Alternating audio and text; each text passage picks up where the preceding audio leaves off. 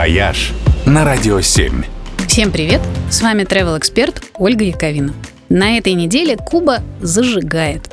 В прямом смысле. Всю неделю на острове проходит вот уж действительно яркий праздник под названием Фиеста дель Фуэго – Карнавал огней. Город Сантьяго-де-Куба на восточном побережье заполняют танцующие процессии, во главе которых идут факиры, заклинатели огня, фаербольщики и другие мастера обращения с горящими предметами.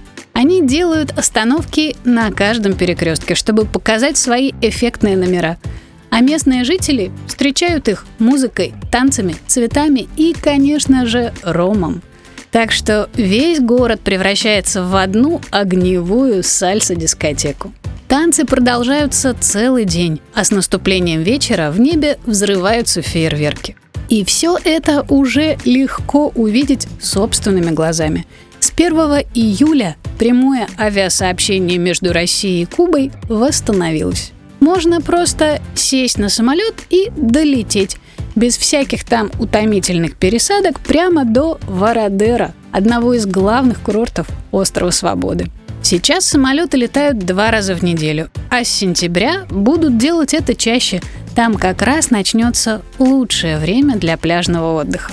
Кстати говоря, карта МИР на Кубе тоже работает. С нее можно снимать наличные в банкоматах. Хотя, в принципе, необходимости в этом нет, потому что самые популярные курорты острова работают по системе «все включено». В общем, действительно, остров огонь. И таким останется даже когда Фиеста дель Фуэго закончится. «Вояж» только на «Радио 7».